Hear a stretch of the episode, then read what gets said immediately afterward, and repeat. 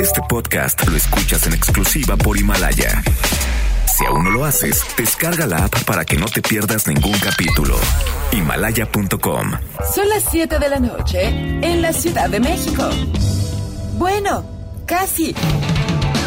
Y luego de seis años. Es muy importante que en este momento gente revise sus instalaciones de gas. 1,768 shows. José José estuvo aquí poco antes de irse a vivir a Miami. Y aquí estuvo, y muy amable, la verdad, que muy amable, muy gentil. Seis productores. Más de 40 colaboradores. 23.569 multas de gobernación. Algunas muertes. Varias desgracias, un terremoto, otro divorcio, tres imposiciones, dos gatos, una y un derrame cerebral. Inicia Charros contra Gangsters con José Luis Guzmán Miyagi, igual de malo, y Jairo Calix Albarrán, igual de rosa. La dupla más revolucionaria del mundo. Since Mama Bunny and Blue. ¡Comenzamos!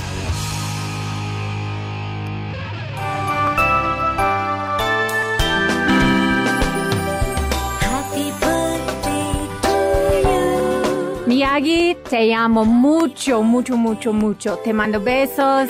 So much love from your Mama Bunny. I hope you have the best birthday ever. Felicidades, mi amor.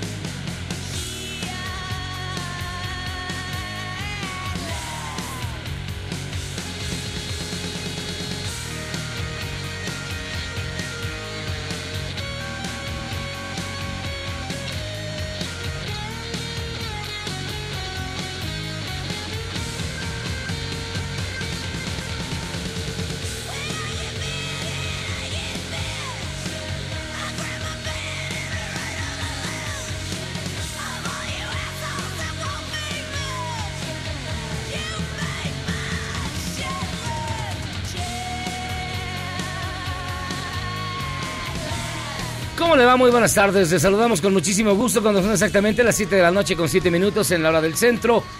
Esto es Charros contra Gangsters. Yo soy José Luis Guzmán.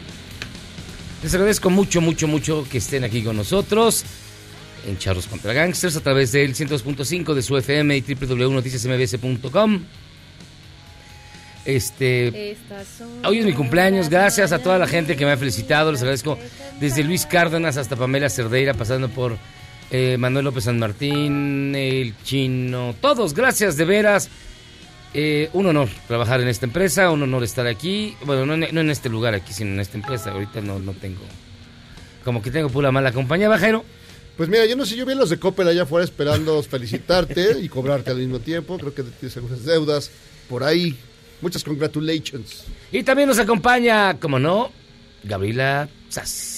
Feliz cumpleaños, Millaí. Muchas gracias. Cuenta, ¿cuántos son? Otra vez, no lo voy a decir Ay. públicamente, no voy a confesar mi edad. Y también nos acompaña Tamara Moreno. Hola, ¿cómo la pasas, Miyagi? Bien, Ya, yo creo que ya te cansaste de tantas felicitaciones, ya no te lo vamos a decir. Te han felicitado mucho. sí, Exacto, no, ya. muchas gracias, no, muchas gracias de verdad. Muchos fans ahí, locos. No, también este... Mujeres regalándote el brasier. Zavala, el de Autos y más. Bueno, todos, todos en verdad en esta empresa han sido muy generosos, muy amables conmigo. Gracias, de verdad, prometo vivir un año más para darles la oportunidad de que me vuelvan a felicitar el próximo año. Tu mamá Bonnie. La mamá Bonnie, ay, besos. Ay. Ay, ok. ¿Qué onda, Jairo? ¿Cómo estás? Bien, mira, te puse esta canción que se llama Shitlist eh, de El Seven, una gran banda. Dedicada a ti, porque sé que tú no tienes una lista cualquiera de deseos, sino tienes perfectamente una shitlist. Así que tienes ahí todo para que tengas, lo llenes de, de- de tus deseos más, más eh, prosaicos, más cuenta- bárbaros, cuéntanos unos de esos más deseos para este año, y cosas por el estilo. Este, mire, fíjense que, ay, Di, cuéntanos un deseo para este nuevo año. Uno solo. ¿Uno solo? Sí. ¿Qué deseas este, este nuevo año? Ah, ya no tener deudas. ya acabar de pagar lo de Coppel. Que digan los, ya, de Coppel. Están afuera esos señores y mira, trae la espada desenvainada. Y hoy fíjense que hay muchísimas noticias, particularmente en el Senado eligieron a Rosario Piedra, ex candidata de Morena, como titular de la CNDH. Y en un video que está circulando por ahí, bueno, se ve que Monreal echó como 40 votos. Y este, bueno, periodistas al fin, total. No, pero digo, además, bueno, viene de una historia, no es cualquier persona, es una persona vinculada a una de las luchas eh, de principio, eh, de hace muchos años, con los desaparecidos. No, no es una persona que la se iba pasando por ahí, no, es una persona que estuvo al lado de su madre, doña Rosario Ibarra de Piedra, en una lucha que al principio tuvo todo el mundo en contra, todos los gobiernos en contra, las peores persecuciones, las peores prácticas autoritarias las padecieron ellos y creo que es este que está muy bien esa decisión y hay además si hubiera alguna duda, no sé qué, y siempre habrá manera de señalar que eso, que si es un acto que no está bien, ahí, ahí, están eh, las instancias, están los personajes, pueden estar observando uh, su chamba. Así que. Fíjate, hoy no, me, yo no me quiero pelear. No, no, no. Hoy es, mi cumpleaños, hoy de buenas. Fíjate no, que es, una, es, un, es un personajazo, igual que su mamá. Mónica Fernández Barboa, presidenta de la mesa directiva del Senado, dio a conocer que Rosario Ibarra es la nueva presidenta de la Comisión Nacional de Derechos Humanos. Escuchémosla. Debido a que se cumple el requisito de mayoría calificada exigido por el apartado B del artículo 102 constitucional, resulta electa la ciudadana María del Rosario Piedra Ibarra como presidenta de la Comisión Nacional de los Derechos Humanos. Ah, ya sí. Ahí está. Pensé que iba a haber una jiribilla. una jiribilla. Algo por ahí. No, bueno, fueron 114 votos. Además, alguien que padeció, que, padeció, que conoce lo que es eh, tener un familiar desaparecido en estas circunstancias, creo que o sea, tiene, uno tiene que sufrir así para estar en ese puesto. No, yo creo que tendrías que tener esos elementos. Si no, no tienes idea de lo que es la, el y no tener la indolente que se fue, pues ya, ya se fue afortunadamente. Entonces creo que creo que ahí habrá manera de, observarlo. Si, si algo no hace bien o algo no sé qué, pues ahí está manera de señalarlo, si fue el caso. ¿Qué tal lo creo? Yo no me quiero pelear, hoy estoy de buenas, hoy es mi cumpleaños, es un bonito día. Estás de bueno, el único día que estás de buenas en los recorridos por el, por el Topo Chico. Ah, sí, iniciaron. Qué las, padre. las visitas guiadas para mayores de 18 años. Solo se va a permitir acceso a 12 áreas. Habrá que ver. Donde sea su reventón. ¿Cuáles son? Donde sea su reventón. Donde estaba el jacuzzi, donde estaba este, hacía su table, el bar. hasta diciembre, porque después ya no van a poder entrar. A ver si te lo prestan para festejar el cumpleaños. Y miren, aumentan a 108. Sería el lugar idóneo. Para mí sí. Aumentan a 108 las muertes por dengue en México. A 108. Y eh, hace unos minutitos ganó la votación 6 a 5 para cambiar un tema de jurisprudencia en, el, en, la, en la Suprema Corte de Brasil y en las próximas horas puede salir libre Lula. Ganó que pues que fue detenido injustificadamente como preso político para que ganara Bolsonaro y demás y ganó 6 a 5 su liberación. apretado, ¿no? Su liberación, entonces en los próximos apretado, días. pero en las próximas horas, dije. Eh, ¿no? como en uno o dos días. Podría ya Podría estar libre. Bueno. Pues a Bolsonaro se le va a poner complicada la cosa. Más de lo que ya tiene. No, pues oigan, y fíjense que tenemos un WhatsApp 55 41 83 91 45, 55 41 83 91 45 para que nos marquen y nos escriban y nos digan todo lo que quieren hacer, todo lo que, lo que quieren escuchar. Hoy Jairo va a poner la música y queremos empezar con su bonita y gustada sección que se llama Ya no tome tío, así es. Y en el subgénero Ya no tome niña, estas dos pequeñas se enfrascaron en una batalla de rap por culpa de una fiesta de cumpleaños. que viene, no te voy a invitar a mi cumpleaños, loser. Tú no me invitas, yo quiero ir cuando yo quiero. No me importa lo que me digas, yo te voy a quitar todo lo que te di en mi cumpleaños. No es verdad, solo finjo. Se muy bien. Así que no te metas conmigo. A mí que me importa, me importa la familia, no me importas tú. No me importa nadie, no me importa a nadie. Solo me importa mi familia de la vida. Ahí está. No manches, a ver si aquí pudieron hacer algo así. A ver, yo creo que la próxima vez que discutan, háganlo en rap. Sí, sí, sí, sí. Me parece que, va a ser una condición. Yo pensé que era la fiesta de Sofía Castro, de su cumpleaños, donde Chantal Andere eh, soltó algunas palabras en contra de, mi licenciado Peña, no se vale. En su pleno, pleno cumpleaños. Chantal, ¿qué pasó? Oigan, y ayer ya no pudimos pasar la explicación de Javier Aguirre, ese honrado y honesto director técnico, de lo que es un corte de manga. Mire, ahí le va. El partido con intensidad, incluso parece ser que por televisión se ha visto como un corte de manga. Yo no sé si Sí, sí, fue un perfecto corte de manga. Sí, sí, estupendo. ¿Eh? Festejo, festejo. ¿No puedo festejar o qué? Sí, sí, hombre, muy bonito, salió muy bonito. No iba dirigido a nadie, es como cuando Hugo se echaba sus maromas y hacía así, tampoco. No, le busquemos tres pies al gato, simple festejo, puro y duro no tiene receptor. Sí, Javier, aquí le llamamos a eso eh, fela butifarra. Eh, si me puede confirmar que en, su país eh, le llaman mentar la madre. Sí, pero es distinta, es así, arriba del... Es sin pegarte aquí y es arriba del hombro, así. Y se dice, chingas a tu madre. Ah, mira, qué, bien. Fue lo que le gritó Chantal Andera a Piña, qué barbaridad. Ah, mira. Pero eh, eh, creo que eso no es lo más alucinante, sino la explicación que dio de... Le preguntaron cómo iba a llegar a, su nuevo equipo si está a dos de que lo metan al tambo. Porque ya acordámonos que te lo está investigado por el tema de vender partidos. Sí. Arreglarlos. Y en este caso dijo, pues mira, faltan muchas instancias. Uy, faltan un chorro. O sea, pierdo una, pues vamos a la otra y así. O sea que tengo chance de trabajar. lo está midiendo, a ver, no, no, lo tiene, clarísimo, lo, tiene clarísimo. No creo que se puede echar aquí unos 10, 12 años. este, siguiendo demencia, ese, como bien dices, es un notable. No, un gran. Un hombre de bien. Un hombre de bien. Un ser de luz. Que te explica que, bien. tanto bien le hecho, le hecho al fútbol. Cómo es una mentada de madre. Todo bien. Híjole, qué has hecho un corte de manga? ¿Qué? ¿Pero por qué se llaman corte de manga? Es que es, español, es español, es una cosa así como... ¿Cómo? Creo que así es. No, no, no iba a ti. No, no iba para ti. Perdóname. Gracias. Perdóname, Gaby. no era para ti. ¿Qué, era lo que estaba celebrando? Va para arriba. Así más o menos así. Que es más o menos lo mismo que. Pero es así, ¿no? No, no, no. Tiene no, que ir acá. Así. Ah, ya ves que son como. Ay. Pero ya dijo que era arriba del hombro. ¿Entendieron bien la explicación? En realidad es una señal de un viejo coach de tercera. De tercera, sí. Para que te robes la base y cosas por el estilo. Oye, pues ahí tenemos un gran, gran, gran, gran, gran programa. No es por nada, pero. Ah, y este, miren. Al ratito vamos a platicar del tema. Y este. Porque nos van. Bueno, ha sido tema en, en las redes sociales, las, de, las afirmaciones tan desafortunadas de Pilar Montes de Oca, Sicilia. Y bueno, vamos a comentarlo cuando regresemos de la pausa. Esto es Charlos contra Gangsters. Ah, ¿verdad? Vamos y venimos.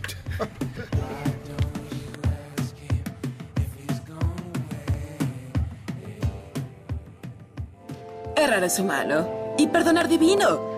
¿A poco no se siente chido negar que fuiste uno de los 30 millones? Si aguantas este corte largo pero ancho, descubrirás por qué es tan chido. Este podcast lo escuchas en exclusiva por Himalaya. El SAT no da privilegios ni excepciones y actúa en estricto apego a las disposiciones fiscales. Es la respuesta que recibió Enrique Guzmán después de protestar porque le congelaron sus cuentas.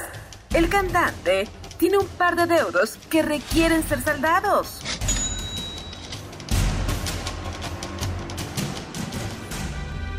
Linda está la mañana en que vengo a saludarte.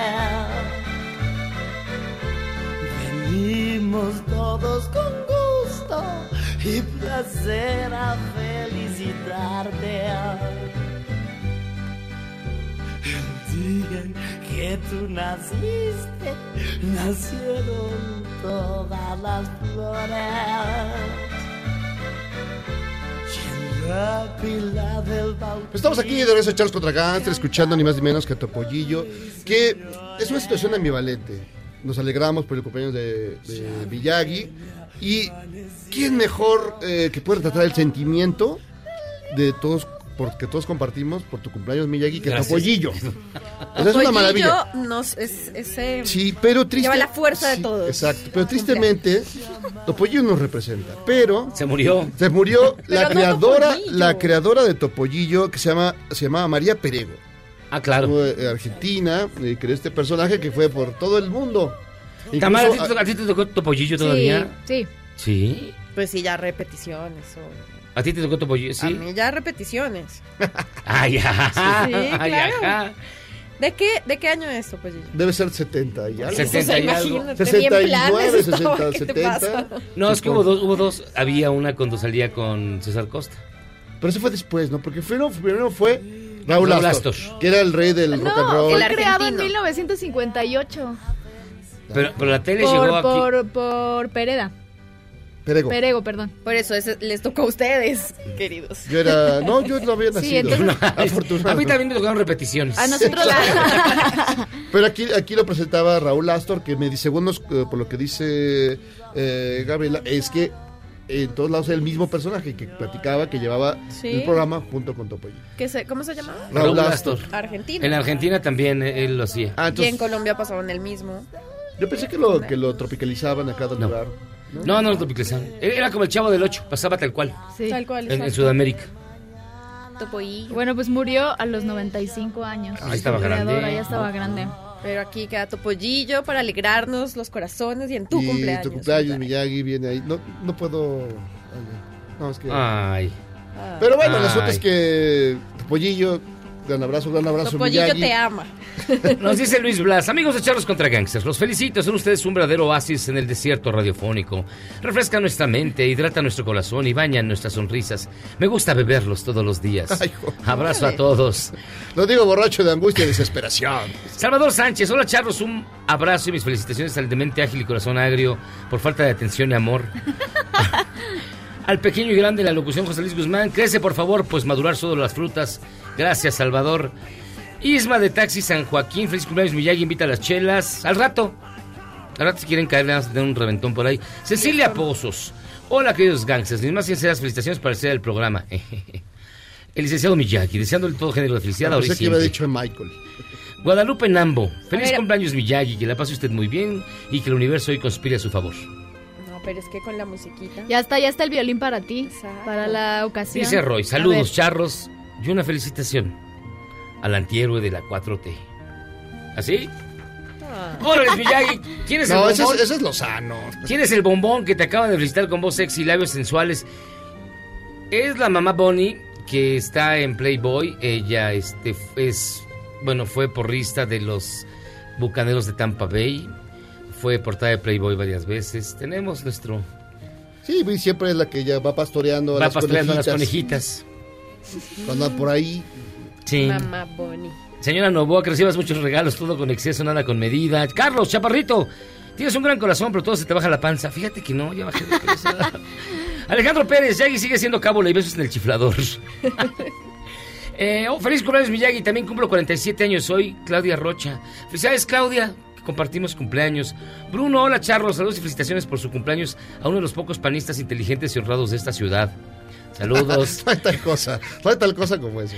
Eduardo y familia Merchan, ya qué bueno que cumples años, porque cada vez estás, no, cada vez te falta menos para que te mueras. Por cierto, mándale un beso a mi abuela que te ama. Saludos, abuelita de la familia Merchan. Así están estas cosas. Falta menos. ¿Qué ya? ¿Qué es esa señal? ¿Ya? ¿Qué es eso? Ay, hacemos una pausa. Ah. Este, regresamos, hoy tenemos un gran, gran, gran programa, Jairo Calixto. Así es, tenemos muchas cosas que platicar, que contar y que pelear, así que está muy bien. Vamos y venimos.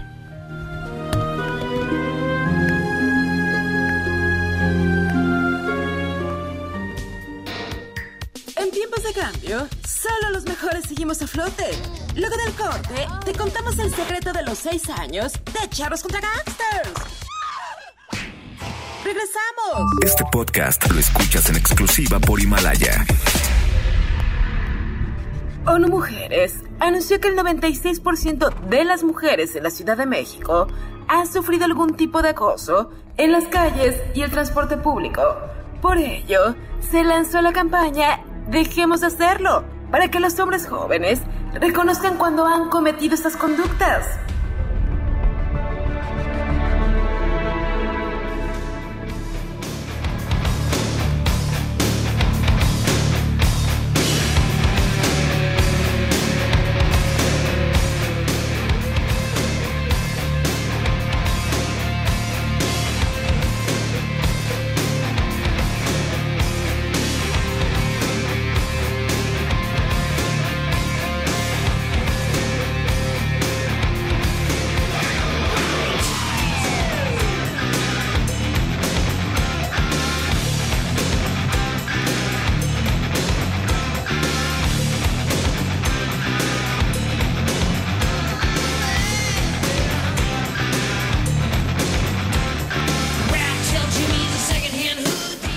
Charles contra Gangsters con música diseñada para niños no deseados. Es Motley Crue.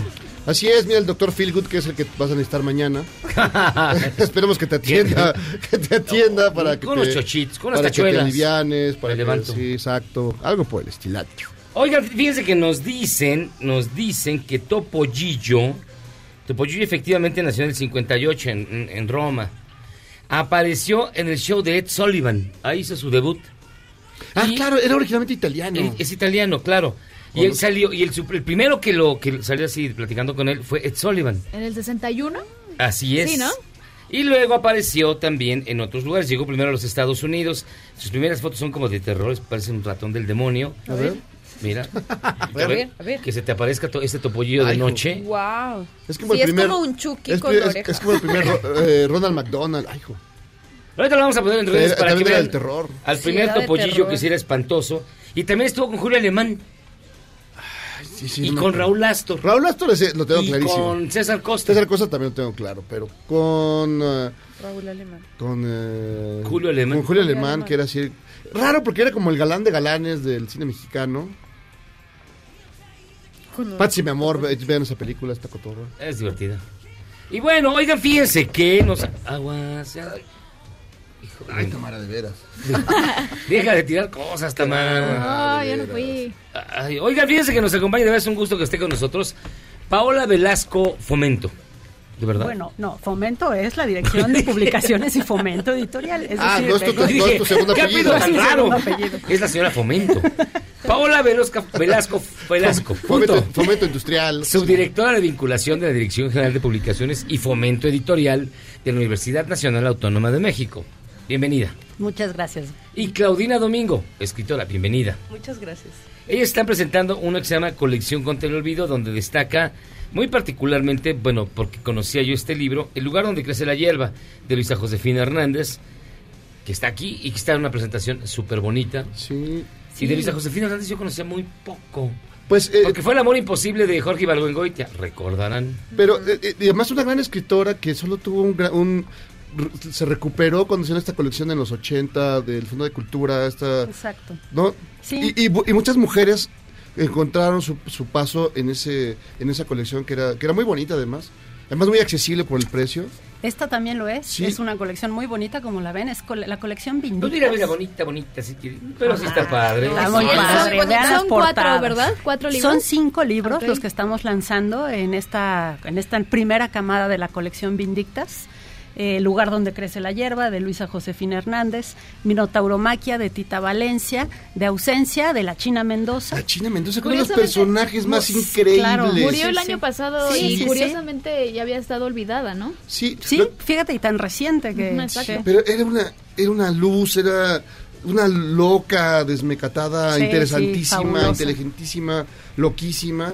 Lástima, creo que fue su momento terrible cuando se hizo priista. Ahí fue donde derrapó gacho. Bueno, varios, de varios. Pero ella- este, de han derrapado, han derrapado. Ella era una gran, debe ser una intelectual superior, era amiga de Paz, era amiga de, de, de Fuentes, iba, ella organizaba las fiestas. Pues fíjate que la propuesta es justamente vayamos a los libros. Vamos sí. a los libros. Sí. No a su no si No, se volvieron no, es una notable como, escritora, vamos a los libros y a la lectura. Y bueno, tenemos también a Tununa Mercado eh, de Argentina y a Marcela del Río, que es sobrina de Alfonso Reyes, de don Alfonso Reyes.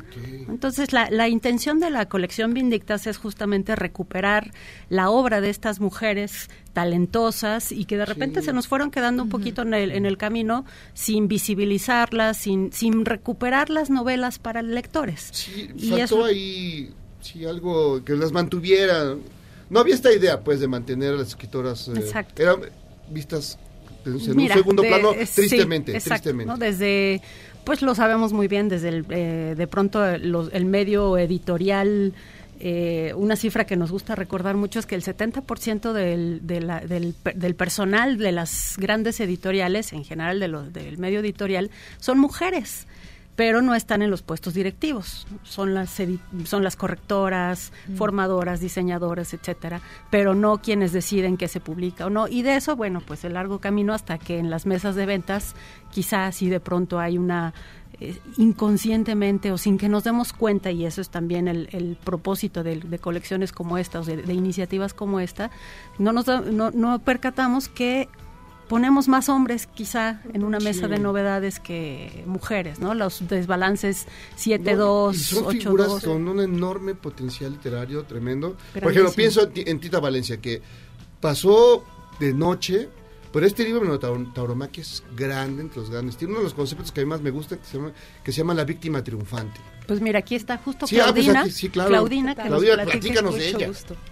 Eh, bueno, eh, a mí me convocó Ave Barrera, que, hizo la, eh, la, parte de la selección, también escritora de, estos libros, y Socorro Venegas para hablar, para proponer algunos títulos y, y con base en esas propuestas eh, ver qué se elegía o no para, para, para editar y eh, quién hacía los prólogos de qué, ¿no? Yo propuse básicamente Minotauromaquia, que es una novela que leí hace unos 10 años.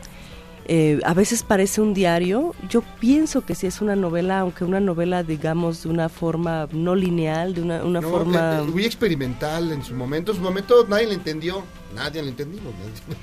Lo recuerdo, pero tenía cosas deslumbrantes. De hecho, este Daniel Sada le hizo una crítica un poco dura y yo pienso que un poco fuera de, justo del entendimiento y un poco condescendiente, ¿no?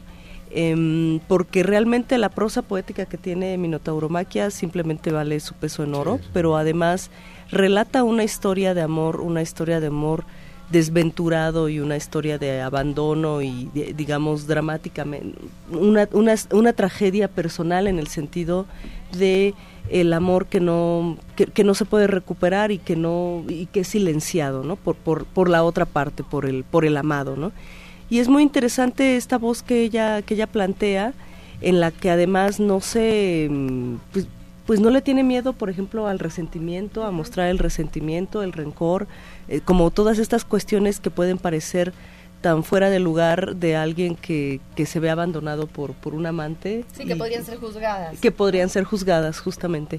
Y ella atraviesa como por, por, ese, por esa brecha tan difícil, ¿no? Que es como el, el, rencor de, de, la, de, la, de la mujer abandonada, ¿no? Que no está mal, ¿no? que se puede recuperar, entender, comprender. Pues emociones humanas también son momentos. Digamos que sería como hay, hay una deuda ¿no? Con, Sin duda. con, la, con la literatura escrita por mujeres. ¿Cuál fue el criterio que utilizaron para seleccionar a estos autores? Mira, uno que es fundamental es que sean obras no editadas, no publicadas hace por lo menos 20 años. Queremos crecer, eh, es un proyecto que surge en la universidad, en la Universidad Nacional Autónoma de México, nuestra UNAM, nuestra querida UNAM, y que eh, ha ido creciendo incluso ya en la coordinación eh, de difusión cultural UNAM, también en danza, en la parte de danza, de teatro, de música, se están haciendo estas averiguaciones que es casi de veras como irse a la arqueología de, cada disciplina para encontrar a esas eh, autoras, bailarinas, coreógrafas, dramaturgas que, a que, que, hicieron obras excepcionales y a las que no conocemos, que insisto, se nos quedaron por, por alguna... Es una invitación a ver ese otro lado de la literatura, de la creación, que nos estamos perdiendo si no, si no lo miramos. ¿eh? Ah, perdón, además me imagino que fue sumamente difícil seleccionar estas autoras, únicamente cinco, ¿no? De tantas que pudieron haber sido. Fue una labor que hicieron las propias eh, prologuistas también, de buscar a la autora a la que y es algo que, queremos mantener en, durante la colección en las distintas disciplinas que sean jóvenes autoras las que hagan también esta búsqueda esta esta recuperación de nuestra de nuestra genealogía artística del lado femenino para ponerla otra vez sobre la mesa. Eh, no, no estaba pensando que eh, muchas de estos eh, de estas escritoras la recuperó en su momento a finales de los 80, principios de los 90 Marta Robles en un ensayo, creo que uno de los ensayos más, más importantes, más profundos sobre la literatura escrita por mujeres. ¿no? Entonces, creo que vale la pena, igual si Terés, pues eh, ver ese libro, si todavía, o recuperar ese libro, porque es un trabajo eh, acucioso de de, esta, de, esta, enorme investigadora. investigación, sí sí, Entonces sí, sí, sí ha sido, por supuesto, encontrar, pero cuando te pones a buscar, la verdad es que lo que te das cuenta es que hay muchísimas, muchísimas más ahí. Sí. y en todas las disciplinas, ¿no? Dramaturgas, por ejemplo, son, son pocas las que están Exacto. Ahora, eh, con Juan Meliá en la dirección de Teatro UNAM, estamos trabajando justamente en esta eh, pesquisa, en esta búsqueda de, de dramaturgas para comenzar también a poner, si de por sí el teatro es poco, es poco publicado. Pues Luisa Josefina Hernández tiene una gran obra que se llama sí, Nostalgia de Troya, que es una cosa excepcional, que tristemente también está olvidada. No está Incluso es más conocida como dramaturga. Sí, sí, sí, ella sí, claro. Oye, pues todo está muy bonito, ¿eh? muy padre, pero ¿cuánto cuestan? Fíjate que eso es bueno. La verdad es lo que quiero. Es bueno. Me importa porque, y, no, ¿Y dónde los puede encontrar la gente? Qué, qué chido, porque si tengo que ir hasta la Facultad de Ciencias Políticas, ya mejor no los busco.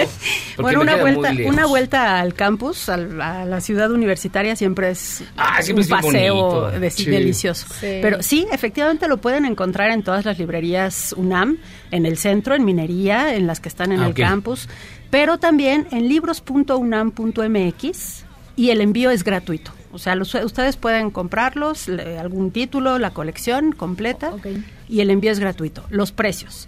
En promedio, cuestan 125 pesos. Hay, hay uno que cuesta 90, hay otro que cuesta 110, pero en promedio 125 pesos. No, nada. y el paquete de la publicación está precioso. El paquete de los cinco son como 600 pesos por los cinco. Y eh, sí, pues la verdad es que son, son 125 si le ves que la edición es impecable, la verdad está muy bonita y que son grandes textos, pues sí vale mucho la pena. Ahora, actualmente un libro por chafa que, que uno encuentre, la verdad, mucho bestseller que luego no sirve para nada, está arriba de 300 varos, o sea, están carísimos. también nuestra nuestra apuesta por, por la colección es que el precio sea accesible para que sí, para que la gente puedan llegue. Y el próximo lunes ya estaremos vendiéndolo también en ebook y en precio fabuloso de 50 pesos. No me digas. El promedio del ebook es de 50 pesos. Entonces, no queda, o sea, por ahí no hay este no hay pretextos. Eh, buscan crecer la colección. Sí. ¿Cuál es el eh, digamos el reto? ¿A cuántos títulos piensan llegar en, en breve? creo que bueno, es algo que hemos platicado mucho con tanto con las las prologuistas como en la propia dirección de publicaciones. Eh, esto que les decía de que escarbándole tantito empiezan a salir, la verdad creemos que es una colección que puede comenzar, o sea, son cinco libros ahorita, son solo cinco libros, fue una tarea titánica sacarlos en, menos de ocho meses. Eh, y eso, bueno, nos ha hecho ver que hay muchísimas más autoras a las que vale la pena integrar a, esta colección. Así es que eh, tenemos un buen rato para, para un material para largo hay algún hay una cosa muy interesante fíjense que es eh, los derechos de autor. Y, que, y que también nos habla de cómo las mujeres perciben percibimos de pronto el valor de nuestro de nuestro trabajo de lo que eh, muchas de ellas han muerto intestadas o no han dejado ah, herederos porque pues es algo que pues que no tiene no te parece importante sí entonces que no imagínense que a Paz le pasara eso decía no no, mañana, no, perdón ahí está ahí estaba la, la señora. ahí estaba Marijón no iba a dejar pasar un peso. que no dejaba ¿no? O, don Enrique. No, sí, entonces pues ese eh, también nos enfrentamos un poco a eso a que a que la búsqueda de derechos de autor ha sido quizá la parte complicada, pero por fortuna trabajo conjunto y ha salido. Ay, qué maravilla que recuperen estas. Son enormes materiales. Sí, las novelas, mira, tienen. Ahora Claudina nos decía, nos hablaba de lo dramático de, de Minotauromaquia. Yo creo que podría ampliar un poquito más sobre ello, pero hay algunas que son divertidísimas, irreverentes, eh, otras o muy, sensuales. Sí, otras muy dramáticas, efectivamente. Otra, o sea, insisto, es voltear a ver ese, ese lado que nos hemos estado perdiendo al no leerlas. Y, y como construir esa parte de la cultura que está ahí entre esos textos.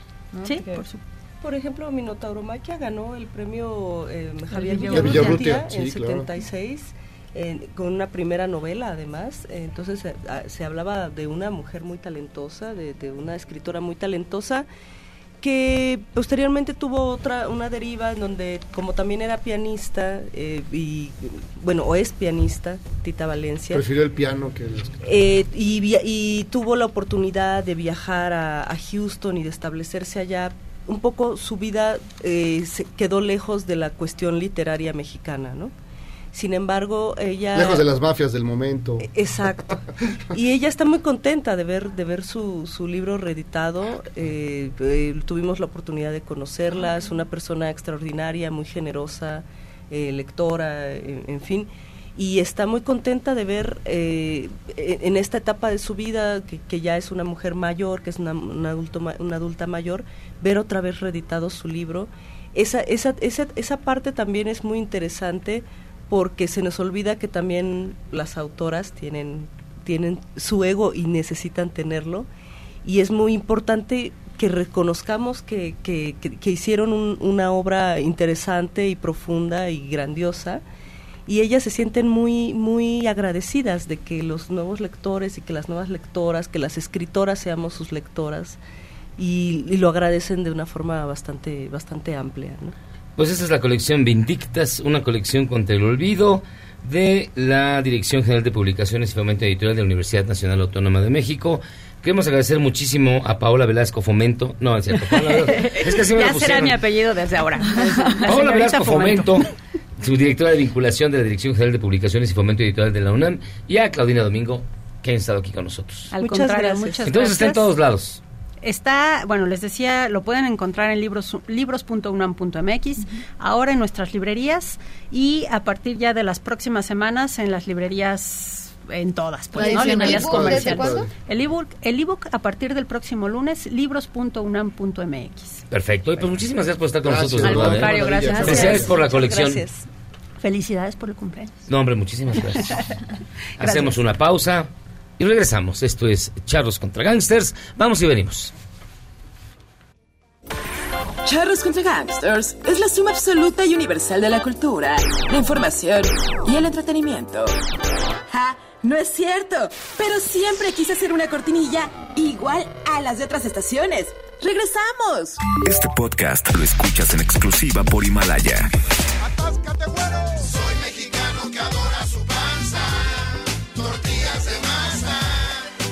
El geógrafo Baruch Sajines de la UNAM realizó un importante paso en la cartografía mexicana. Un mapa con todas las taquerías del país. El avance tecnológico se realizó combinando bases de datos de INEGI con el director estadístico de unidades económicas. ¿Cómo la ve? Escríbame en Twitter a arroba a Gabriela Vives.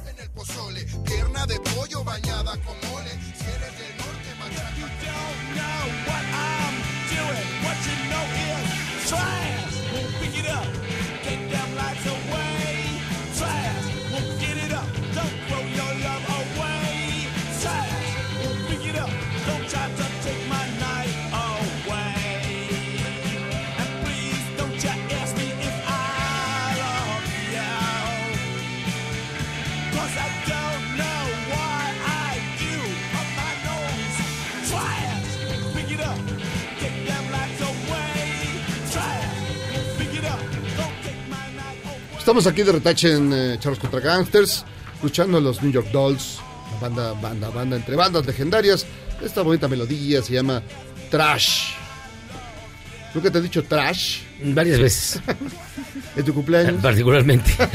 ok. Nos dice Guillermo, felicidades al mejor show de la radio, Miyagi para presidente y Jairo para primera dama. Pati, un fuerte abrazo y muchos besos al más guapo cumpleañero. Gracias, Pati. Ay, guapo. Luzma Sánchez, cubrimos el Senado hace algunos ayeres. Felicidades a todo el equipo, son excelentes. ¡Claro! Ah, saludos, Luz María. te quedaste con su... que, me, que me volé sus las pilas de su grabadora, de su Marantz. No lo dudo. No, es que ella, ella era compañera reportera cuando yo era este... Cuando yo cubría, cuando yo fingía ser reportero para el IMER, cubriendo el Senado de la República. Ah, muchísimas ¿Por qué te gracias. levantaste cuando dijiste Senado de la República? Ahí en la, la casona de Jicotenca. En la de todavía nos tocó. Eh, Lupita, felicidades al Jackie que, que cumpla muchos años más y que cuando llegue el infierno le cobren con tanta maldad. Eh, Van, Jackie, te mando un beso en el Sin Esquinas. Aunque esté cansado de tanta felicitación, siempre entra uno más.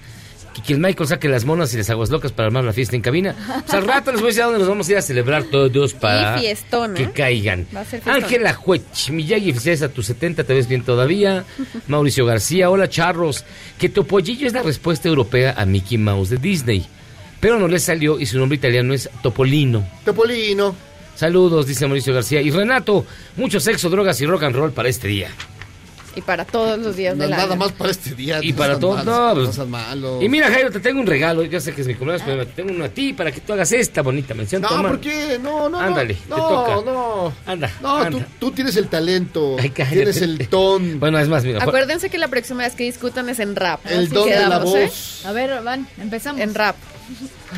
Amigos, les tengo una noticia. ¿Sabían que ya pueden escuchar y disfrutar el podcast de este programa en Himalaya?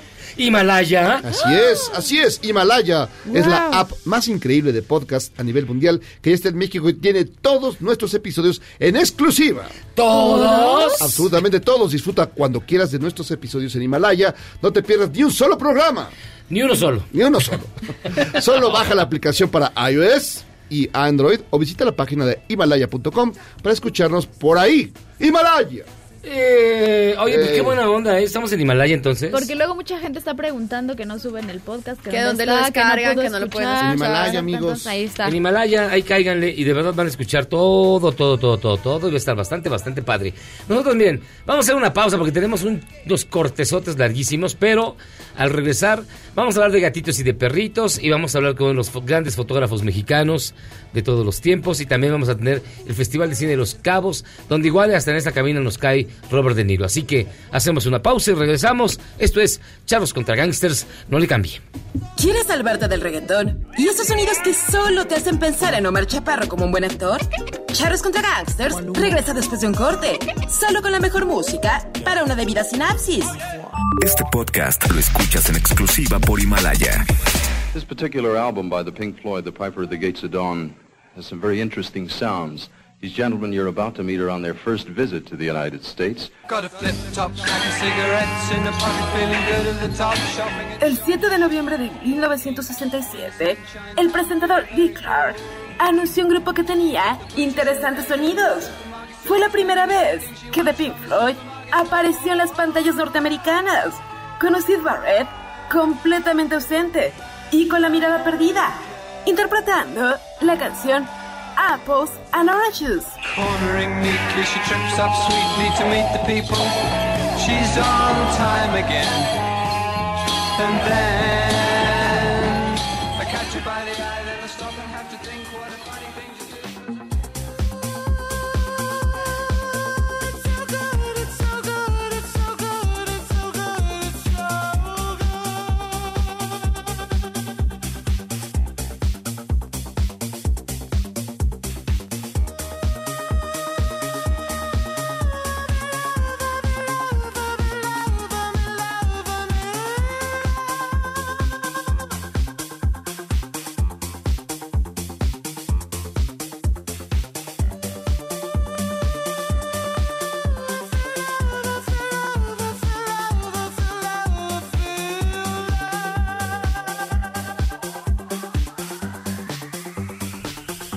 estamos de vuelta, Charlos contra Gangsters, con un clásico del año de la canica. No, este es del año que 70. No, y- esta es una novedad.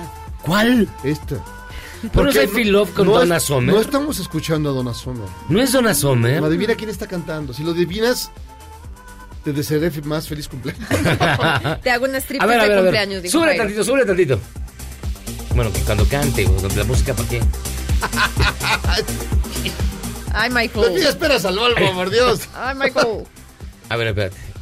Turu, tu, tu, tu. Bueno, dame una pista. No, pues sí, ahí está, ahí está, ahí está. Bueno, nada más para que veas, es hombre. Sí, pero sí se parece. ¿Ya te decidiste cantar siempre? No, no, no, Ah. no, no llego, no llego, lo intenté, pero no llego al tono. ¿Quién es? El mata ratings. El matar, no. Ya tiene la cara paralizada el güey. No A ver, el pistas, pistas, pistas.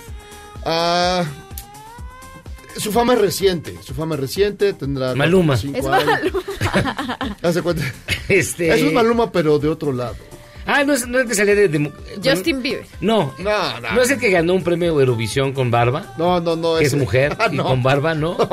Que es la cosa más extraña que visto Es el vida. chiquilicuatri. Es el chiquilicuatri, ¿no? No, es Sam Smith. Ay. Que ahora Jamás, ya no es, jamás. ahora es, ¿cómo es? Que es binario, ¿cómo es? Que el chiste que no es él ni ella, sino todo lo contrario. Es cualquier otra cosa. No binario, no binario. ¿Eh? Así se autodenomina, no, no es él ni es ella, simplemente ¿Es eso? ¿Es it? ni princesa ni Es esclava, simplemente no binario. Jamás hubiera pensado que era él. Yo no, yo también lo oí. mil personajes antes. ¿Qué? Y sí es la... Sí, no. Ahora, hay que reconocer que tiene su vocecita. La Ufa, verdad. bueno, ¿qué le No le llega a Donna Summer, por supuesto, pero sí. Fíjense que hoy es jueves y los jueves, como usted sabe bien, son días que dedicamos a, a, a que a promover la adopción y también el cuidado de las mascotas. Particularmente, como sé que es muy poco probable que la gente tenga pericos o pescados o, o hurones, pues nos dedicamos a los perros y a los gatos. Y precisamente el próximo sábado 9 de noviembre tendrá lugar el Bazar del Gato. Para platicar de él, nos tenemos en la línea telefónica a Diana Ríos, quien es la fundadora del proyecto Nenuki. ¿Cómo estás, Diana? Hola, ¿cómo están? Muchísimo gusto en saludarlos. Bien, gracias. Oye, este, cuéntanos un poco del Bazar del Gato y por qué es importante participar en eventos como estos. Mira, para este evento nos reunimos eh, tres centros de adopción que tenemos mucho en común. Nos gusta trabajar de manera responsable. Tenemos muy buena química entre nosotros. Entonces, pues nos reunimos para eh, hacer un homenaje a nuestros gatos. Tenemos gatitos en adopción, pero también algunos de los de los centros que participan eh, protegen gatos de colonias ferales eh, o hacen TNR, que esto es eh, trampeo de gatos de colonias ferales para disminuir la población. Y decidimos hacer este evento en noviembre, previo a la Navidad, para promover adopciones, llevar artículos para venta. Todas las ventas generan un porcentaje de ayuda para todos los gatitos. Estamos ayudando a 114 gatitos que pertenecen a los tres centros. Llevamos pláticas de interés para que la gente que tiene gatos también eh, conozca un poco más sobre, por ejemplo, la leucemia viral felina, eh, la toxoplasmosis, que es un, un tema delicado. Muchas eh, mujeres embarazadas o en vías de estarlo, de repente eh, tienen este temor de contagiarse de, de toxoplasmosis. Bueno, pues vamos a derribar muchos mitos. Eh, también tenemos otra plática sobre esterilización temprana. ¿A qué edad es posible esterilizar un gato? para evitar la, la reproducción este, y la sobrepoblación, ¿no? Y bueno, en, mi caso a mí me toca, me tocó dar un tema que me que me gusta mucho porque con frecuencia recibimos llamadas o mensajes de personas que no saben qué hacer si se encuentran un gatito y lo primero que se les ocurre es ir a, a dejárselo a alguien o dejarlo en un albergue, ¿no? Entonces vamos a orientar a la gente para saber cómo poder ayudar de manera responsable. Eh, todo esto va a estar rodeado de eh, artículos con, a la venta, alimento premium también, gatitos adoptables, que nosotros vamos a llevar algunos de nuestros gatitos pequeños y un par de adultos. No damos adopciones en el evento, eso es muy importante que la gente sepa, puede ir a conocerlos, enamorarse de ellos, pero iniciar el proceso de adopción ahí para continuarlo posteriormente. Diana, ¿cuáles son los requisitos eh, que tiene que tener alguien para poder adoptar un gatito? Van, se enamoran del gatito y ahí qué tienen que hacer. Bueno, eh, cada uno de los centros tiene sus diferentes eh, formas de, de- dar sus adopciones, pero en general eh, se hace una entrevista eh, personalizada, se llena una solicitud de adopción y eh, posteriormente se hace una una visita para conocer el sitio en donde estaría el gatito. Esto no es que resulte invasivo ir a conocer tu casa, ¿verdad? Simplemente necesitamos saber que el lugar en donde va a estar el gato pues sea seguro, no haya una ventana, un balcón por donde se pueda caer el gato o escapar de casa y asesorarlos en la integración del gato al- a, la familia. Una vez que se pasa este proceso, bueno, pues ya se entrega el gato en casa. Todo, todos los gatos que promovemos se entregan esterilizados y vacunados. Y tienen su prueba de leucemia. Una pregunta, cuando eh, van a hacer esta visita a, la, a, los hogares que habrán de adoptar a, los animalitos, ¿han tenido buena recepción o la gente se pone eh, loca, medio tensa? O la gente dice, pues, ¿cómo, para qué día antes van a checar? Pues es que todo es eh, un proceso que inicia con una comunicación personal con la gente. Eh, sí hemos tenido en muy pocos casos, les debo de confesar, muy pocos casos de gente que que desde el inicio ya no llenan la solicitud.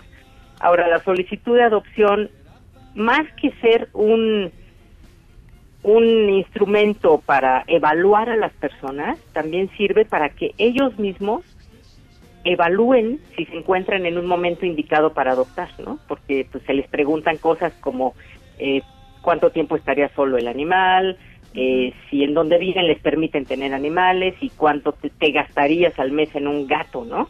Entonces, eso es algo para que ellos evalúen si están en un momento adecuado para, para integrar un nuevo, un nuevo elemento a su familia. No, y también para hacer ver que es una cosa seria y que no cualquiera puede eh, ser apto o se puede llevar uno de estos animalitos, ¿no? Claro, es un compromiso por, de por vida con el animal. Un, un perro puede vivir 10, 12 años, un gato tiene mayor longevidad, un gato puede llegar a vivir 15, 20 años. Entonces, la pregunta es, ¿cómo te ves dentro de 10 años con él? ¿no? Pues ¿Cómo va a cambiar tu vida? es, es complicado, es, es, es difícil, eh, pero afortunadamente... es un compromiso, un compromiso importante. No, sí, pero bueno, en mi ¿Cómo caso... Te, ¿Cómo te dieron eh, a ti en la adopción unos gatos? Yo se lo di. Miyagi. El, el, gato, el gato me buscó. O sea, fuiste a su casa, viste que no era peligrosa. Sí. Yo se lo di, fui a su casa. ¿Y estás segura que no es peligrosa para el animalito? No, no es peligrosa. No, para el animalito de Miyagi, no, él. No, de, hecho el gato está muy bien cuidado. De hecho, yo, yo sí creo que me va a sobrevivir. Vive mejor que tú. Vive mejor que yo. Los dos, los dos gatos de Miyagi viven mejor que él. Otra, otra, otra pregunta, Diana. ¿Qué más va a haber en este bazar? Porque algo muy interesante es la tómbola. Platícanos un poco más en qué consiste. Sí, mira, vamos a... Cada persona que, que llega puede adquirir un boletito por 10, 20 pesos, que, que es la verdad una, una cuota muy simbólica y al final hacemos una, una rifa de algunos artículos para, para que la gente se lleve un regalo a casa y con esos, con esos donativos de la tómbola, bueno, pues nos sirven para, para pagar vacunas, eh, tratamientos médicos. Hay algunos de los gatos que viven en los, en los diferentes centros de adopción, que son gatos viejitos o gatos con algún padecimiento que ya no son candidatos de adopción, pero de todos modos no es una opción negarles la, la ayuda y el tratamiento que requieren. ¿Y dónde va a ser? ¿En dónde se lleva a cabo?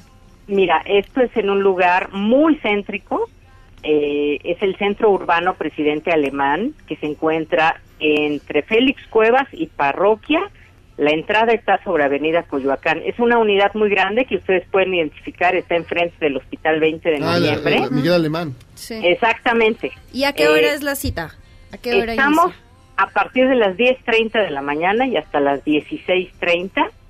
Eh, vamos a tener comida muy rica para que nos visiten, los gatitos, eh, muchos artículos. Ah, tenemos también acopio de donativos. Si alguien quiere llegar a a dejar alimento, arena. Sí les pedimos que sean bultos cerrados, es muy importante. Alimento a granel es eh, peligroso porque puede venir contaminado. Vamos a tener acopio de, alimento ahí para, nuestros gatos. Entonces, pues bueno, hay muchas formas de ayudar y, y nos encantará que nos visiten. Pues Diana Ríos, fundadora del proyecto Nenuki, gracias por estar con nosotros. Mañana, el perdón, el sábado 9 de noviembre será el Bazar del Gato allá en el sur, en Avenida Coyoacán, 1435, en la Colonia del Valle. Gracias por estar con nosotros, Diana. Muchas gracias y a nombre de Gatos Pingos, Gatitos Tlatelolco y Proyecto Nenuki, allá nos vemos. hombre, muchas gracias. Mucha suerte, que vaya muy bien. ¿Por qué no adoptas un gato, Cairo? No Aparte de Memo. No, no, Memo es un gato bodeguero. Es un gato bodeguero. él ya es, él es eh, no manches. Yo tampoco nunca he tenido solo. Yo tampoco nunca he tenido uno. Yo siempre perros. bueno, pues es la opción. Además, acuérdense ya hablando de gatitos y perritos que es jueves de adopciones. Así que después del corte ahí les contaré sobre los gatitos y perritos de hoy. Vamos a hacer una pausa y vamos a regresar. Tenemos más, mucho más aquí en Charlos contra Gangsters. Vamos y venimos.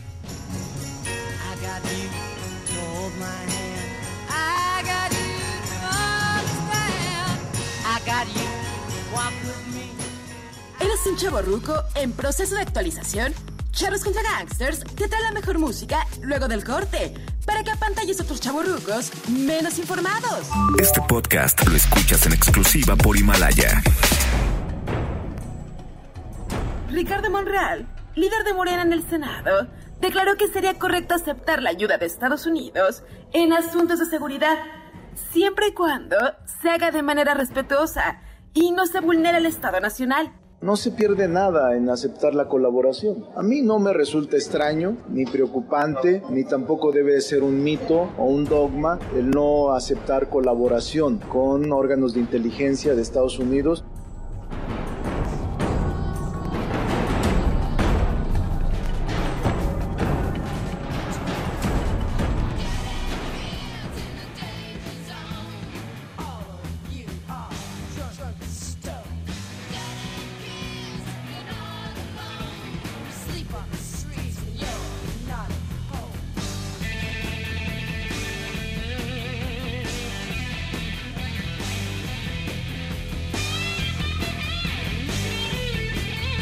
Estamos de vuelta, Charlos contra Gangsters, escuchando la música de Jairo Calixto Albarrán, hoy que es jueves de música horrible, no, jueves de música No, de estamos escuchando a The Runaways, una banda legendaria entre legendarias.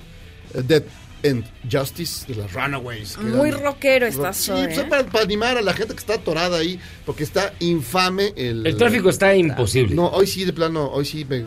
Todos viniendo para acá a felicitar a Miyagi. ¿Se puso esto? No, viene a lucharlo en realidad. Fíjense que nos acompaña y de verdad es un gusto que esté con nosotros porque es un gran artista de la lente, Santiago Arau. Bienvenido, Santiago. Muchas gracias. He tenido oportunidad de ver tus fotos y están bastante padres. A mí me gusta mucho una del Ángel de la Independencia. Muchas gracias. No, Sí, es que, no, es que tienes una enorme cantidad de grandes fotos. Bueno, eso es muy bonito, pero además vas a todos lados, tienes un, en- un entusiasmo por ir a, a- a capturar el- el- momentos importantes, sitios alucinantes. Y desde muchos puntos de vista, eso es muy Sí, interesante. sí, sí. ¿Cu- ¿Cuál fue la primera que tomaste? La primera fotografía que tomé Sí, con dron. Sí. Uy, buena pregunta. Me parece que fue en un maratón hace como 4 o 5 años, no sé tanto. Pero Eh, ¿cómo- y- bueno, no, pero sí, adelante, adelante. y bueno, como bien decías, ¿no? Eh, llevo eh, dos o tres años viajando por todo el país haciendo fotografía. Soy un afortunado de poder conocer todo el país. Presento un libro el 20 de noviembre de todas las fotografías aéreas eh, de toda la República en un viaje que hice por tierra para hacer fotografías aéreas. Suena raro, pero que recorrí desde Tijuana hasta Cozumel, Cancún, Chetumal, Estapachula, toda la costa del Pacífico, el Golfo de México, eh, la península de Baja California, la península de Yucatán, las dos fronteras, norte-sur. O sea, si has peinado la zona. Sí, Sí. peiné la zona. Literal, peiné la zona. Sí. eh, y después de tanto tiempo, como que ya llega un momento ahora como de digerir todo este gran viaje que tuve. Y viendo cómo está la situación en el país, pues también me siento muy afortunado de estar aquí sin que haya pasado absolutamente Sí, ningún incidente. Y, y eso. ¿Cómo, ¿Cómo surge esta idea de las fotografías aéreas? ¿En qué Si tu momento primer dijiste dron lo que quiero te, te- es te lo esto"? regalaron de un, de un cumpleaños, de un juguete. una- oh, tú ya tienes una idea. Las fotografías aéreas me gustan desde que era niño. Me gustan cuando iba a la biblioteca de mis abuelos o la biblioteca de mis papás y tenían estos libros como de fotografía aérea, pues yo los veía y me encantaban. Yo tenía 10 años, 8 años, y estas imágenes que veíamos o que yo veía y me enamoraban y pensaba, en algún momento yo lo quiero hacer. No imaginaba que con drones o de esa manera, ¿no? Pero ver este México, había un libro que salió en el 89, en el 90 más o menos, que editó, eh, más bien que publicó un fotógrafo que se llama Michael Calderwood, que se llamaba México desde las alturas, no sé si lo recuerden, un libro bastante famoso, que mostraba México, un México que todavía no existían redes sociales, que todavía no había como esta difusión, que se podía, eh, el trabajo se podía mostrar en las redes, entonces yo veía las imágenes y me encantaba el país. Y también cuando veía, hay un archivo muy importante, que es el archivo de, de ICA, que había una compañía en México que se llamaba Aerofoto. Aerofoto es una compañía que funciona desde 1920 hasta 1990, operada por ICA. Eh, el, el valor eh, de estas fotografías era para uso de ingeniería. para la construcción de puentes, para la construcción de ciudades, para, para las trazas urbanas. Entonces, desde 1920 hasta 1990 había una compañía que se llamaba Aerofoto, que tenía hangares, que sus oficinas estaban en la colonia Narvarte, que tenía muchos pilotos. Era todo un despliegue para tomar esas fotografías, que seguramente varios las han visto en los aeropuertos, en los restaurantes de los aeropuertos, que las ven Ciudad de México, Zócalo, pues todas estas fotografías aéreas de la ciudad y de, México antiguo, los aeropuertos, pues viene desde esa época. Entonces la fotografía, digamos, aérea se inventa desde la misma invención de, de, la, de la, cámara, en, cuando también en 1830, 1840, en la invención del, del daguerrotipo, pues había un fotógrafo que se llama Nadar, que sube un daguerrotipo a un globo aerostático y toma las primeras fotografías aéreas de París y las publica. Y entonces eso cambia, si, si el, el, solamente el invento de la fotografía eh, pues revolucionó y cambió la manera de pensar de, de, las, de las personas, pues imagínense las primeras imágenes de las ciudades desde el aire, también cambia como pues, el concepto de entendimiento del espacio que tenemos y que ahora pues digamos que yo heredo y los fotógrafos heredamos todo este pues proceso que los procesos de fotografía aérea con drones son exactamente iguales eh, las reglas de composición las reglas de encuadre las, las reglas que yo aprendí en, digamos en lo análogo pues ahora los pongo en práctica pues también revisando todos estos trabajos anteriores a mi generación, que, son los que les menciono. Ahora, sobre los drones, ¿no fue sumamente difícil conseguir eh, que te dejaran volarlos? Es decir, todos estos trámites burocráticos por los que tuviste que pasar para poder eh, tener estos impresionantes proyectos y todo lo que has estado haciendo? Pues en un principio no, porque como fue un elemento nuevo, pues la ley no sabía qué hacer. Sí, exacto, no, no, había normas, no había reglas. No, había una norma. Mientras tanto lo hago, si no hay reglas, lo voy en un Hay una regla y hay, y hay, una ley que está, que, está basada a partir de la OASI, que la OASI es la Organización eh, de Aeronáutica Civil Internacional y aquí en México es la DGAC. La DGAC es la Dirección de Aeronáutica Civil eh, que tramita y hay unas regulaciones y ya hay unas eh, hay una circular en donde se dice qué puede qué se puede hacer y qué no se puede hacer no hay ya reglas pero en un principio no. Entonces en un principio tú podrías estar volando al lado de un aeropuerto no podrías estar volando donde en medio de la pista. en, donde quisieras sí, Que no, había no había ninguna norma.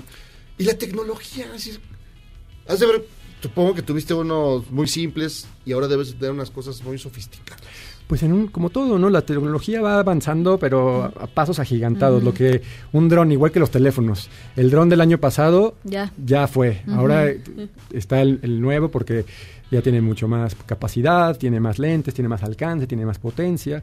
Y de verdad es algo impresionante porque con uno de los drones que, eh, pues, que tengo o que son, que son comerciales, pues se puede hacer cine. Entonces puedes hacer, eh, acabo de hacer por ejemplo con, junto con otros cinco fotógrafos compañeros y con eh, Diego Rabaza, eh, que es un compañero de, sexto piso. De sexto piso exactamente, el documental de 19 de septiembre, que es un documental grabado 100% con drones, que narra la historia, bueno, es una crónica aérea del, del terremoto, está en, mi tweet fijado, ahí en mi Twitter es Santiago-Arau, ahí lo pueden ver, lo publicó el New York Times pero es un ejemplo de lo que se puede hacer en un momento tan complicado como lo, fue el sismo, ¿no? Eh, en un momento en el que sabemos, los que estuvimos en la Ciudad de México, lo que vivimos y lo que sabemos cada vez que suena esa alarma, ¿no? Y cuando tiembla y que no queremos, entonces eh, los drones pueden también ayudar, ayudan a contar una historia, a que no se olvide, ese, era, ese es el propósito de, del documental, porque eh, digamos en un problema, hoy sabemos la, la delgada línea entre el mundo de las redes sociales, entre el mundo del like, del Twitter, del Instagram y el, y el mundo también como de documentar y de hacer cosas pues tal vez serias, ¿no? Y en, un momento como el temblor.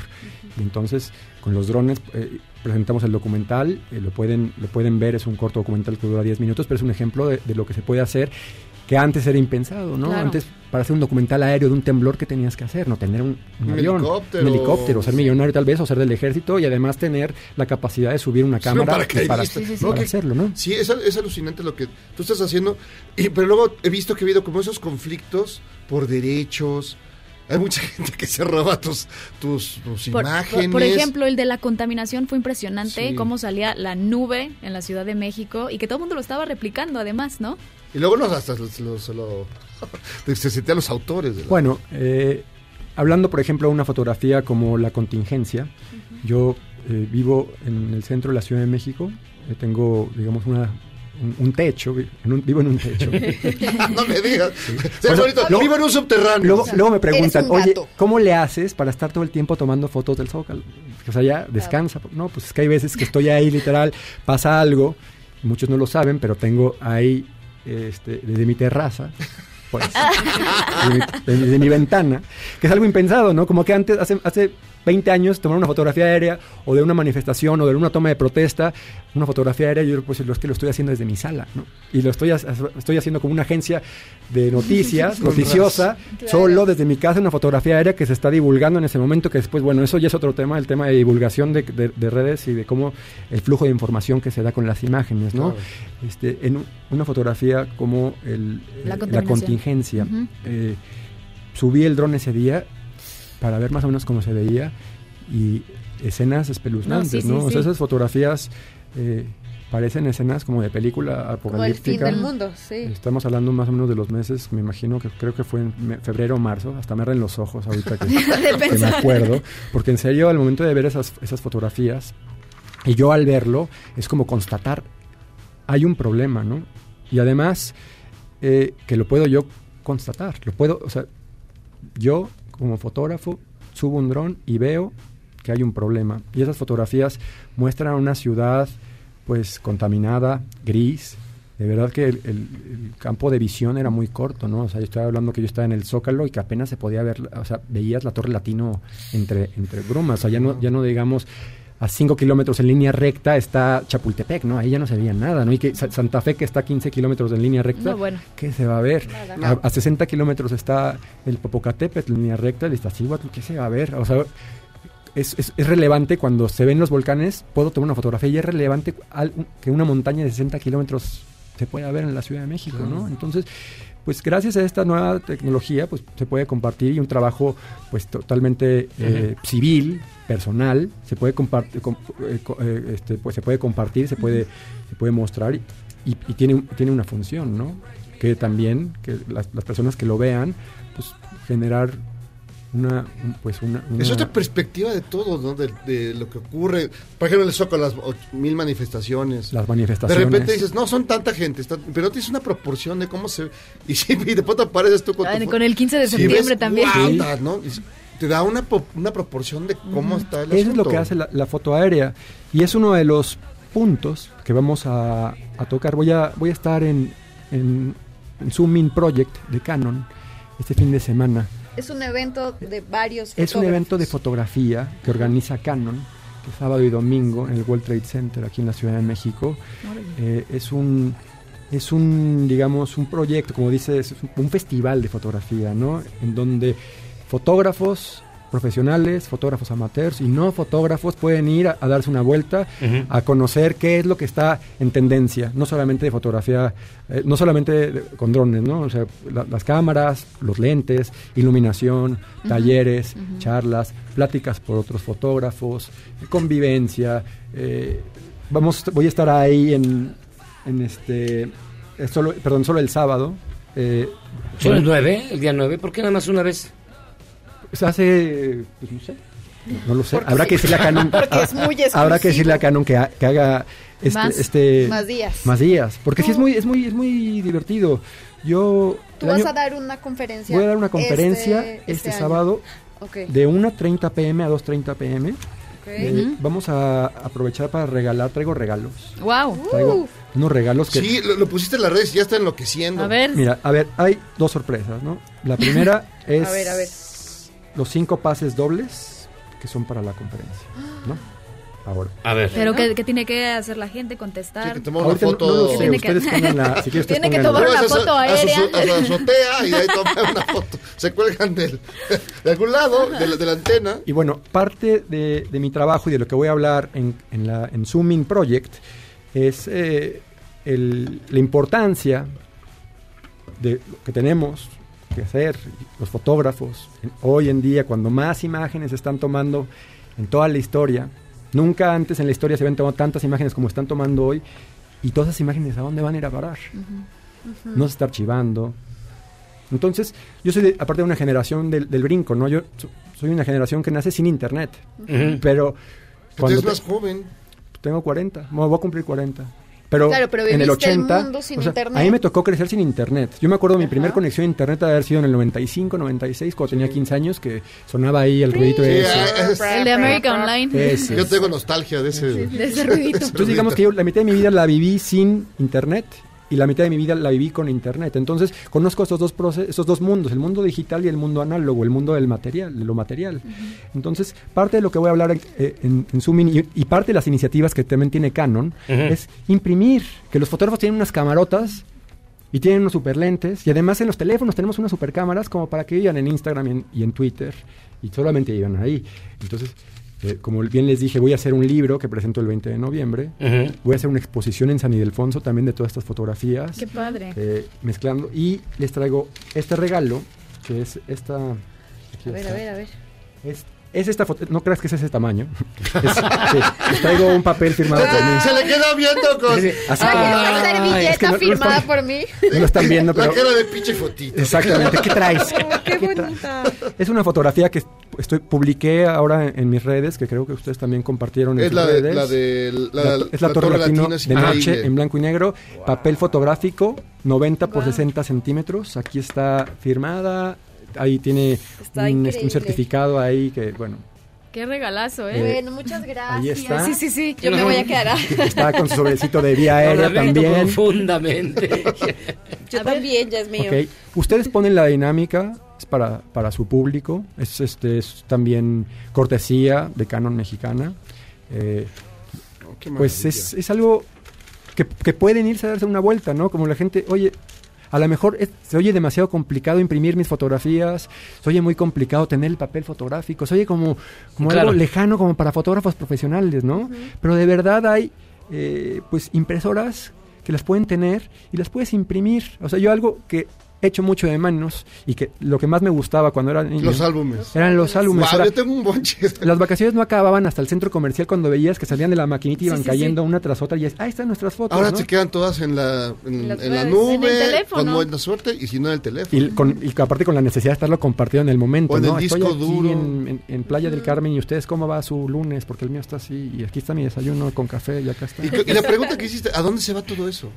¿A dónde se No, va pues, todo al- eso? Al cielo de las fotos. Al cielo de las fotos. Que, está, que está en un servidor. Oye, pues qué bueno que sabes que Al era mi cumpleaños, Santiago. Ah, Te ¿es tu agradezco un cumpleaños? chorro el regalo, de verdad. Ah, no sabía que era tu Es mi cumpleaños. cumpleaños.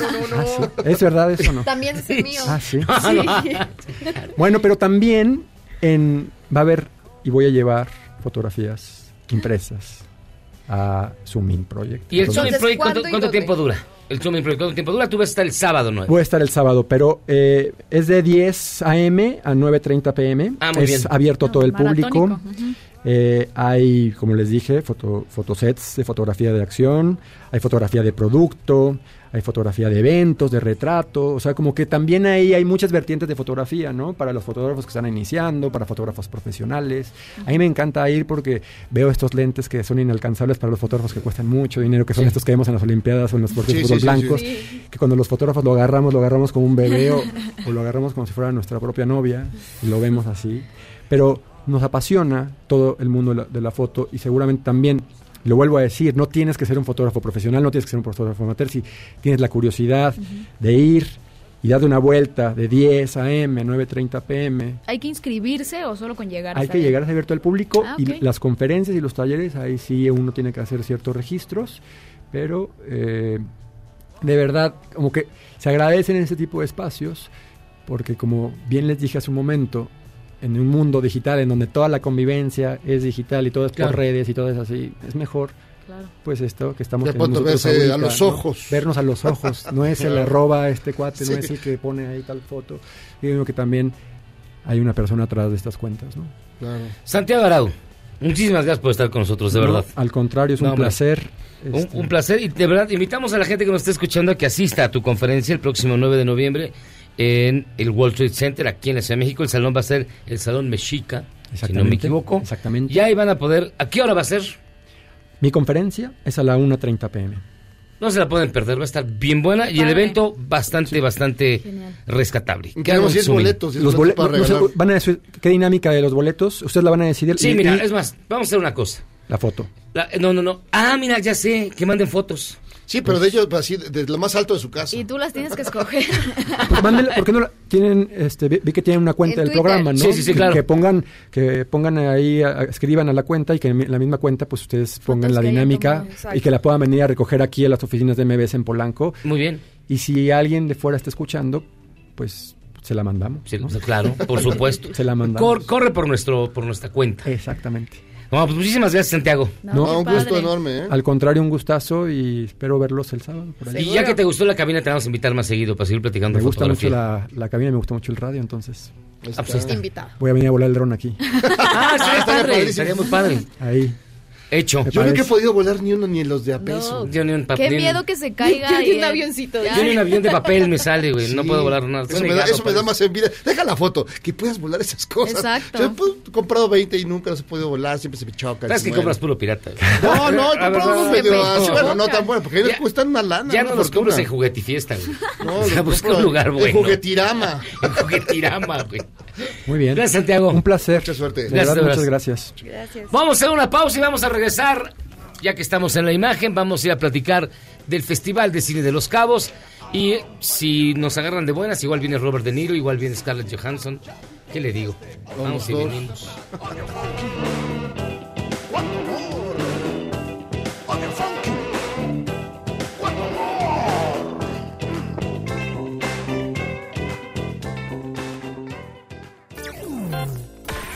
Charros contra Gangsters es la suma absoluta y universal de la cultura, la información y el entretenimiento. ¡Ja! No es cierto, pero siempre quise hacer una cortinilla igual a las de otras estaciones. ¡Regresamos! Este podcast lo escuchas en exclusiva por Himalaya.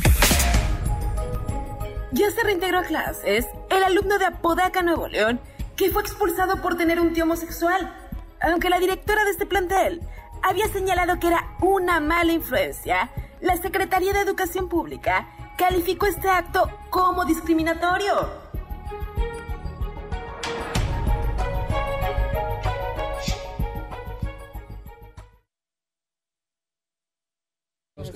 para justo armar un protocolo Qué increíble. de cómo, qué hacer, ¿no?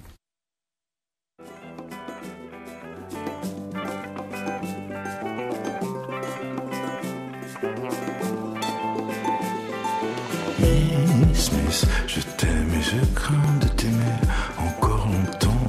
Chiche, que tu ne me laisseras pas tomber, qu'on fera du hors-piste, nu comme des vers sur les sentiers de l'apocalypse, qu'on va mourir sans s'oublier, sans s'oublier.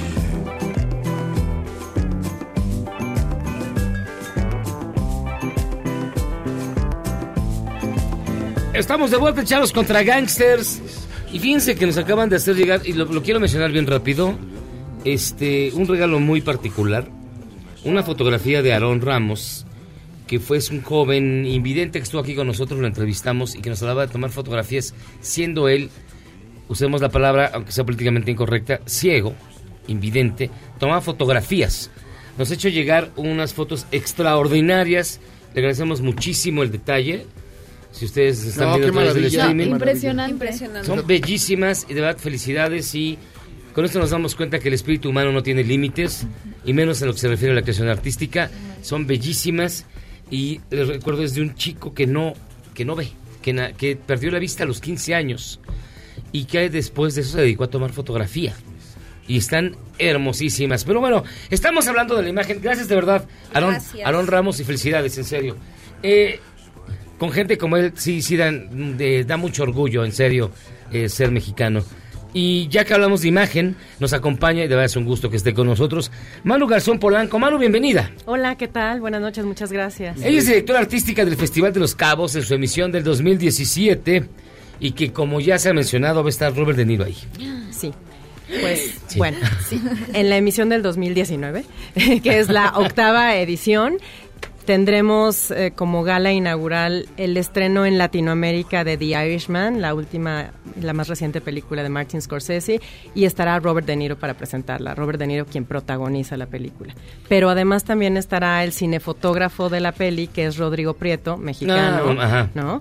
Y el productor de la película, Gastón Pavlovich, que es también mexicano. Sí, sí, Entonces sí. la película eh, resuena mucho más de importancia en nuestro país porque tiene unos componentes importantísimos mexicanos. ¡Wow! Pero eso no es todo, supongo. No, claro que O sea, no es este digamos que la, la- la joya del- de la corona. Pero eh, va a haber muchas más cosas, ¿no? Porque el Festival de Cine de los Cabos adquirió fama de ser uno de los más completos, precisamente. Pues mira, el Festival de Cine Los Cabos está orientado al cine y al diálogo entre los países de Norteamérica, ¿no? México, Estados Unidos y Canadá. Pero a la vez para hacer un puente de conversación de Latinoamérica hacia el norte, que eso ha sido muy relevante en el festival, porque además de la programación fílmica, tenemos un espacio de apoyo al cine y de nutrición a los proyectos, que es un fondo fílmico llamado Gabriel Figueroa. Entonces nosotros estamos pendientes de apoyar al cine desde sus etapas de desarrollo, después de cuando está en progreso, los works in progress, y además también tenemos un espacio de apoyo a contenidos episódicos o series de televisión. Entonces sí queremos como ampliar esta conversación, queremos tener siempre un ojo de calidad y un criterio de calidad, pero nunca queremos desacatar lo que está pasando en el mundo audiovisual y en cómo las historias pueden ser ra- narradas también en distintos formatos. Dentro del festival tienen esta iniciativa de Mujeres Fantásticas.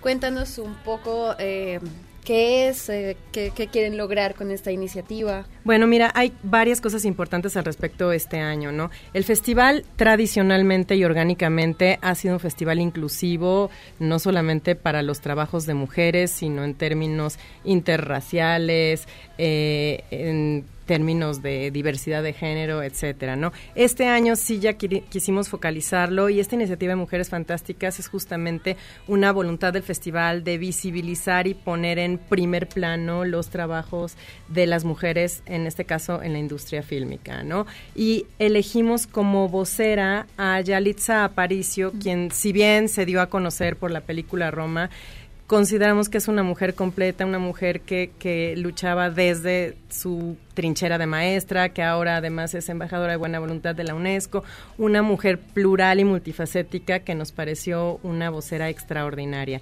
Y para darle un reconocimiento también durante la inauguración del festival estará la actriz chilena Daniela Vega, eh, protagonista de la película Una mujer fantástica, Sebastián Lely. Ahora, este año va a haber un nuevo protocolo contra el acoso. Platícanos un poquito al respecto. Bueno, desde principio de año nosotros nos pronunciamos, de hecho fuimos el primer festival que se pronunció para trabajar en un diseño ordenado y protocolizado, ¿no? Seguimos trabajando en el protocolo y lo que instauraremos en esta edición es un código de conducta y una línea de apoyo para que todas las personas vinculadas al festival, eh, los invitados, los patrocinadores, los voluntarios, los miembros del staff, todo aquello que aquellos que participen en el festival tienen acceso a una línea en donde pueden reportar cualquier anomalía en términos de violencia o de acoso. ¿Se han enfrentado ustedes a casos, por ejemplo, de una película que quieran invitar, pero de repente el director tenga algún, eh, eh, alguna denuncia? O sea, estos casos a, a veces un poco ambiguos, no saber qué hacer con las obras y con quienes las han creado. Pues afortunadamente todavía no. Pero, Híjole, sí, la asustaste. No, porque mira, cuando pensamos en eso es, complicado. No, por supuesto, es que además la discusión, por supuesto, está puesta sobre la mesa, ¿no? Esta discusión sobre el creador y su obra y cómo separarlos o no.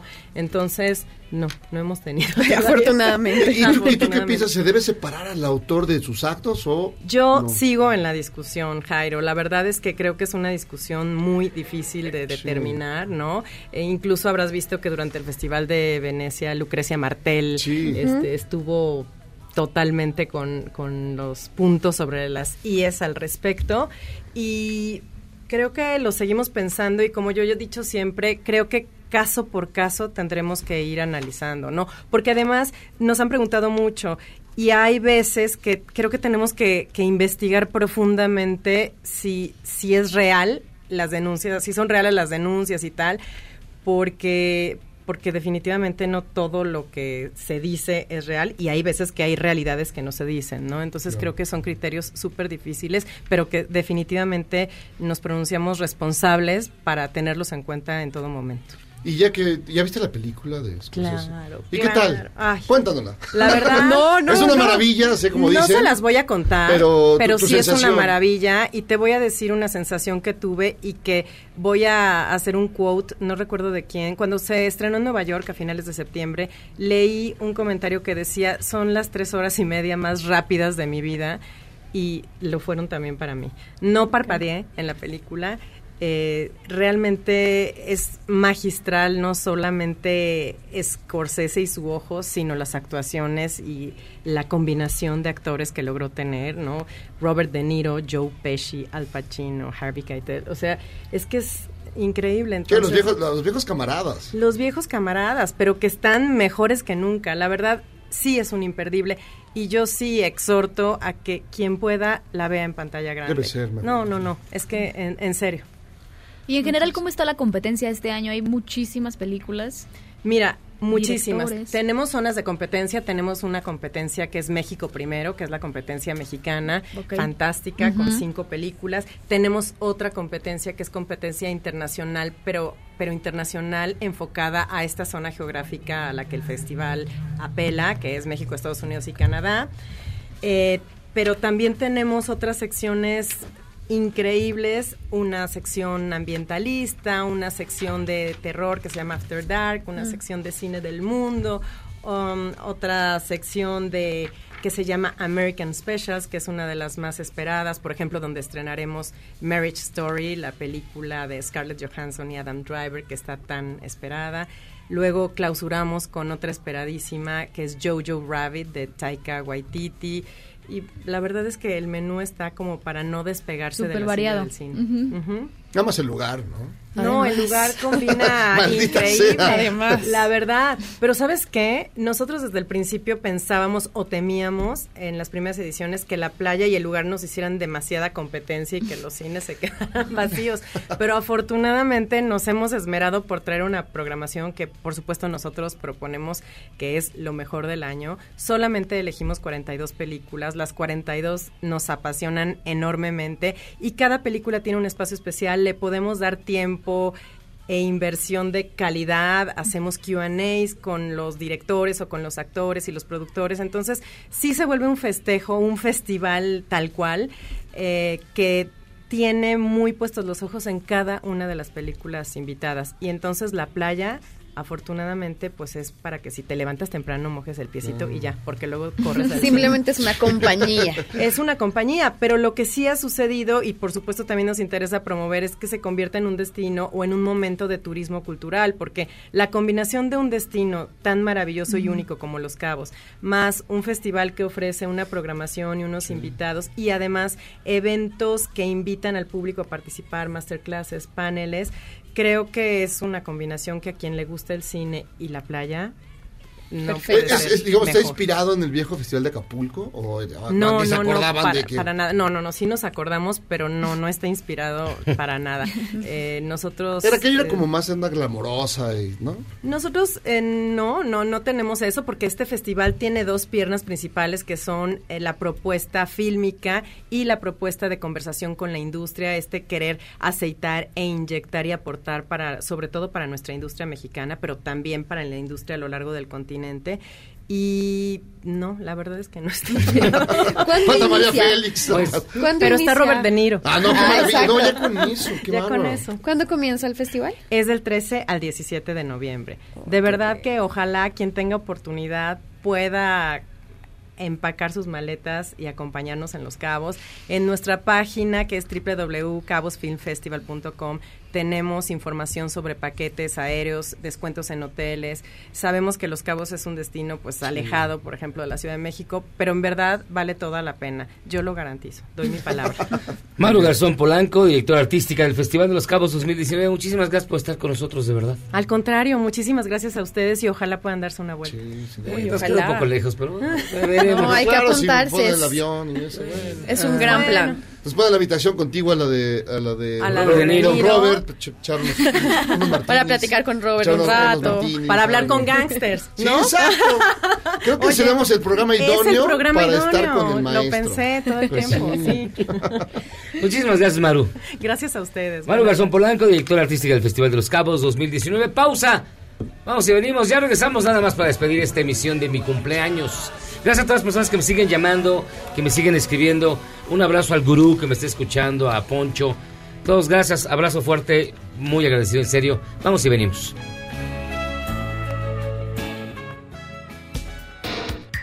En tiempos de cambio, solo los mejores seguimos a flote. Luego del corte, te contamos el secreto de los seis años de Charros contra Gangsters. ¡Regresamos! Este podcast lo escuchas en exclusiva por Himalaya. Y en la nota rara del día, ya está en vigor una ley en China que prohíbe a los menores de edad usar videojuegos más de 90 minutos al día. Tampoco podrán conectarse de las 10 de la noche a las 8 de la mañana y se tendrán que registrar dando su nombre real e identificación.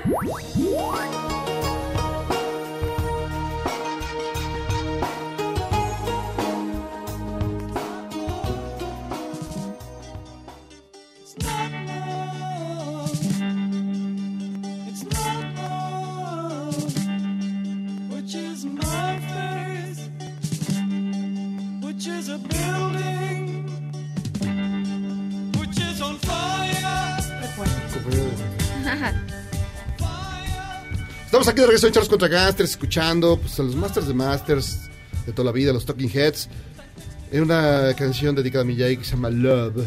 Ah, de camino a la estación, Jairo Calixto, hoy pensé, ¿alguna vez has dudado de la respuesta de los seguros?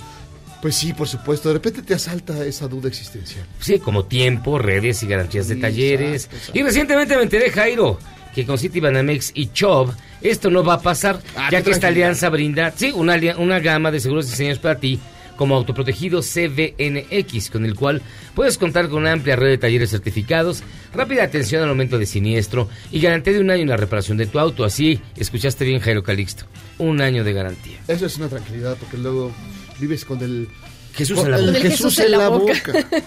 Y te preguntarás, ¿dónde puedo contratar autoprotegido CBNX? ¿Dónde? Mira, muy sencillo.